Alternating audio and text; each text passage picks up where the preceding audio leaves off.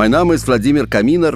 Ich bin privat ein Russe, beruflich ein deutscher Schriftsteller und seit vielen Jahren mit der Zeitschrift Ramp Auto unterwegs. Unsere Weihnachten.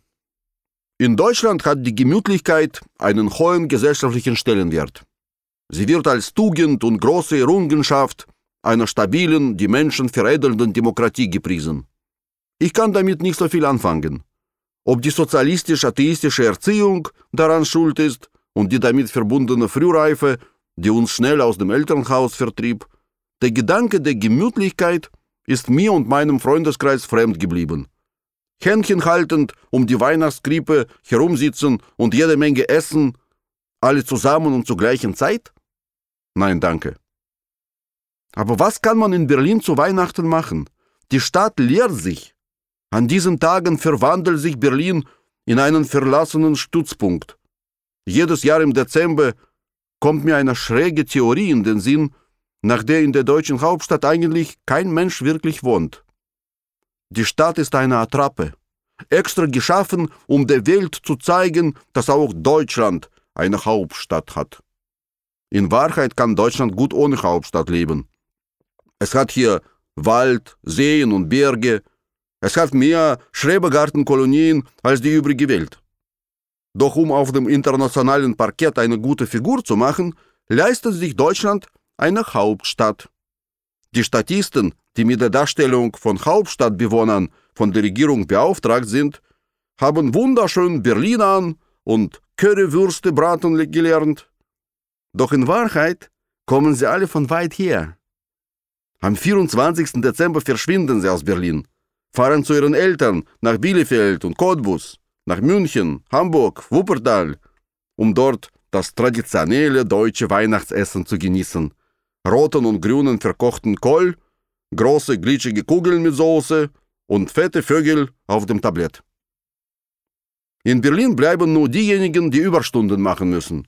Taxifahrer, Weihnachtsmänner und wir. Und wir tun einfach so, als ob Weihnachten bloß ein Auftakt zu Silvester sei. Wir bereiten uns auf die große Party am Ende des Jahres vor. Zu unserem Silvesterverständnis gehört ein Feuerwerk, das nicht nur aus babyfreundlichen Kinderknallern besteht. Der Kern jeder anständigen Silvesterparty ist neben dem Feuerwerk ein möglichst hoher, kräftiger und gut geschmückter Tannenbaum. Leider werden die Tannen in Deutschland vollkommen intolerant nur bis zu Heiligabend verkauft sind also meist schon ausverkauft, wenn man sie eigentlich braucht. Wir warten bis zum letzten Tag. Am frühen Nachmittag des heiligen Abends kaufen wir den höchsten und klumpigsten Tannenbaum, der noch zu finden ist. Die Tannenbaummärkte sehen an diesem Tag geplundert und verlassen, die letzten Bäume irgendwie kaputt aus. Überall auf dem Boden liegen Tannenreste, Handschuhe und geplatzte Plastiknetze, die man zum Einwickeln der Bäume benutzt. In der Regel sind die Verkäufer am frühen Heiligen Abend nicht mehr ansprechbar, vereist, eingefroren und können Geldscheine nur noch mit den Zähnen annehmen. Fast immer wartet jedoch ein letzter toller Baum auf uns in einer Ecke, ein Wunder. Früher musste ich mit meinen beiden Kindern zu Fuß den Baum nach Hause schleppen. Seit ich einen BMW 5er Touring fahre, ist das überhaupt kein Problem mehr. Der Baum passt in den Kofferraum. Zu Hause geben wir dem Baum viel Wasser, damit er länger hält. Wir schmücken ihn schön mit Lametta und legen viele tolle Geschenke unter die Zweige, die wir uns selbst und einigen Freunden, die mitfeiern, gekauft haben. Das soll eigentlich der Weihnachtsmann machen, aber weil wir wissen, dass es ihn nie gibt, machen wir es lieber selbst. Sicher ist sicher. Auf den Weihnachtsmann war ohnehin nie Verlass. Als Kind habe ich von ihm nur unsinniges Zeug geschenkt bekommen. Deswegen gelang es mir nie, so recht an ihn zu glauben. Mein Glaube an den Weihnachtsmann erlosch vollends, als ich einmal in Moskau das größte Tannenfest des Landes besucht hatte. Ich war damals zehn, vielleicht elf Jahre alt. Mein Vater hatte die Karten für viel Geld in seinem Betrieb besorgt.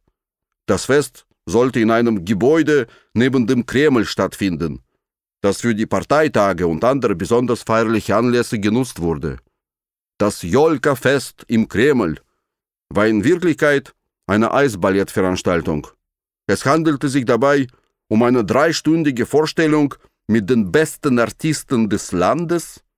Am Ende der Veranstaltung wurde eine Verteilung von besonders wertvollen Geschenken durch den Kreml-Weihnachtsmann angekündigt. Ich war zuerst unentschlossen, doch dieser letzte Punkt war ausschlaggebend für meine Entscheidung hinzugehen. In meiner Fantasie ergaben die Wörter Kreml-Weihnachtsmann und besonders wertvoll nebeneinander geschrieben locker ein Moped. Na gut, eine E-Gitarre. Mindestens aber eine Eishockey-Uniform mit den Autogrammen meiner Lieblingsspieler auf den Ärmeln. Ich setzte also große Hoffnungen auf den Kreml-Weihnachtsmann. Drei Stunden mussten tausend Kinder in der Eishalle ausharren, bis alle Schneewittchen und das restliche Pack vorbeigetrottet waren und das Kommando zum Geschenkeverteilen kam. Es bildeten sich riesige Schlangen vor den Geschenkausgabestellen. Nach einer Stunde Schlange stehen, verließ ich die Eishalle mit einer Tüte Süßigkeiten und einem weißen Hasen mit roten Augen. Dem dritten weißen Hasen, den ich in meinem bis dato kurzen Leben vom Weihnachtsmann bekommen hatte. Alle tausend Kinder hatten die gleichen Hasen bekommen. Anscheinend hatte der Weihnachtsmann direkt unter dem Lenin-Mausoleum eine riesige unterirdische Fabrik zur Produktion von weißen Hasen angelegt. Mir wurde schlecht bei der Vorstellung, wie viele da unten noch lagen. Ich war ein intelligentes, etwas verträumtes Kind, das in seiner Fantasie viele mutige Heldentaten vollbrachte, aber in der Realität still und zurückhaltend blieb. Natürlich hatte ich große Lust, den weißen Hasen dem Kreml-Weihnachtsmann direkt wieder hinterherzuwerfen. Bloß was hätte das gebracht? Der Kreml-Weihnachtsmann hätte den Hasen mit Sicherheit aufgesammelt und ein Jahr später wieder dem nächsten Kind geschenkt. Diese Erfahrung hat mich endgültig davon überzeugt, dass es den Weihnachtsmann leider nicht gibt. Er wurde von Erwachsenen ausgedacht, damit sie das Zeug, das sie selbst nicht brauchen, leichten Herzens weiter verschenken können. Sie werden dafür nie zur Verantwortung gezogen, denn die trägt ganz allein wer? Natürlich der Weihnachtsmann, der Weichensteller der Kinderfeste.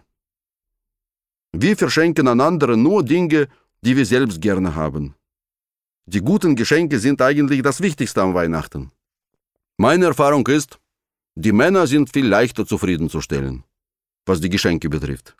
Ich habe mir einen neuen BMW gegönnt und das war's.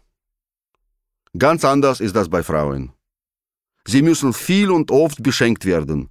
Manchmal habe ich das Gefühl, ohne Geschenke würde meine Frau den Winter gar nicht überstehen. Sie kann Kälte nicht leiden, sie nennt den Schnee Faschismus der Natur. Sie will die Wohnung gar nicht verlassen, wenn es draußen weiß ist. Noch schlimmer als der Winter ist für sie aber der Herbst in Berlin. Es regnet manchmal wochenlang. Die Kastanienbäume verlieren ihre schwarz-rot-gelbe Pracht, die sich schnell in den Pfützen der Stadt in eine farblose, glitschige Masse verwandelt. An solchen Tagen fühlt sich meine Frau krank, sie fängt an zu husten, zu niesen und nachdenklich aus dem Fenster zu schauen. Im Laufe der Jahre habe ich jedoch festgestellt, was am besten gegen die Herbstdepressionen, gegen Husten und Niesen hilft. Nicht der Knoblauch mit Zitrone, nicht die Hustenbonbons und nicht Vitamin C aus der Apotheke, sondern ein neues Kleid, neue Schuhe und eine neue Handtasche. Auch ein neuer Schal kann eine heilende Wirkung entfalten. Kauft meine Frau eine neue Handtasche, die wirklich gut gefällt, hat sie mehrere Wochen danach gute Laune. Mit drei Handtaschen, einem Paar Schuhe und einem Kleid kommen wir gut durch den Winter und überstehen die ungünstige Jahreszeit ohne große gesundheitliche Schäden. Ob die Handtaschen tatsächlich gebraucht werden, ist dabei nebensächlich. Nur unter uns kann ich verraten, sie werden natürlich nicht alle gebraucht. Um alle Taschen zu tragen, die meine Frau sich für die vielen Winter besorgte, müsste sie mehr Hände haben als Kali, die indische Göttin der Zerstörung, die nebenbei bemerkt, auf vielen Abbildungen allerlei Waffen und Schmuck, aber keine einzige Handtasche mit sich schleppt. Doch meiner Frau geht es nicht um den Nutzen der Dinge, es geht um Liebe, um ein unwiderstehliches Verlangen, die schönen Sachen zu besitzen. Andere Männer können darüber lästern, doch für mich steht fest, schöne Frauen und schöne Sachen ziehen sich gegenseitig an. Und Weihnachten ist genau die richtige Zeit, um gute, wertvolle Geschenke zu machen. Diese Geschenke lagern wir unter unserem fertig geschmückten Baum und überlegen, was wir noch Verrücktes machen können. Letztes Jahr hatte meine Frau eine ganz neue Idee. Sie hat nämlich typisch deutsch gekocht. Alle, vor allem die Kinder, waren verblüfft und begeistert. Eigentlich ist sie eine Großmeisterin der russischen Küche. Im Kaukasus, auf der kalten Insel Sachalin und in St. Petersburg konnte sie dank dieser Küche und trotz sozialistischer Versorgungslücken gut über die Runden kommen.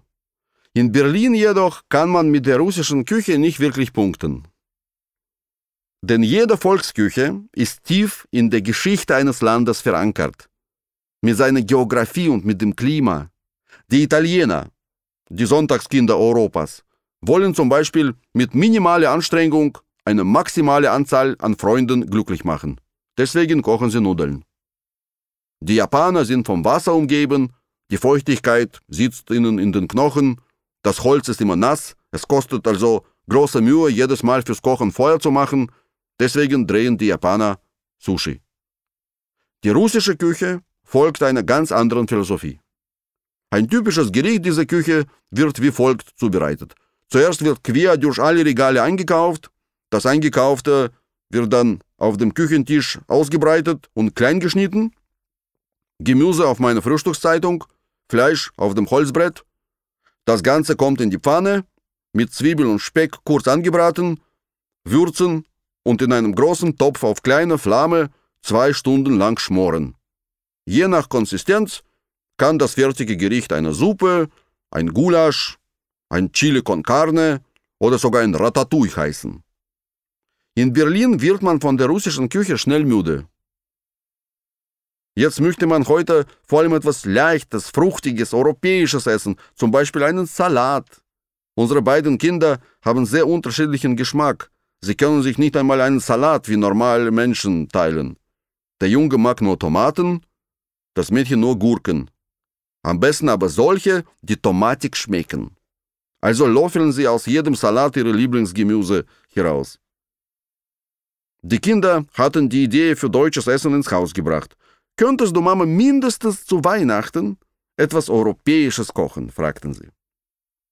Meine Frau ist flexibel, sie sagt, okay, ich kann auf meine Kochtraditionen verzichten und ein typisch deutsches Gericht für euch machen. Sie recherchierte im Netz, was die Deutschen am liebsten kochen. Es war eben Weihnachtszeit, das Internet mit Stollenrezepten voll. Die Deutschen drehen bekanntlich durch mit ihrem Stollen. Es gibt mehr patentierte Rezepte als Bundesbürger und jeder Sachse glaubt, der Dresdner Stollen wurde seiner Oma persönlich gestohlen. Meine Frau fischte schnell das üppigste Rezept heraus, ging einkaufen und breitete auf dem Küchentisch die Zutaten aus. Mehl, Zucker, Eier, Butter, kandierte Orangen- und Zitronenschalen, helle und dunkle Rosinen, Zuckerkirschen und Preiselbeeren. Dazu kamen süße Mandeln, Macadamia und Walnüsse.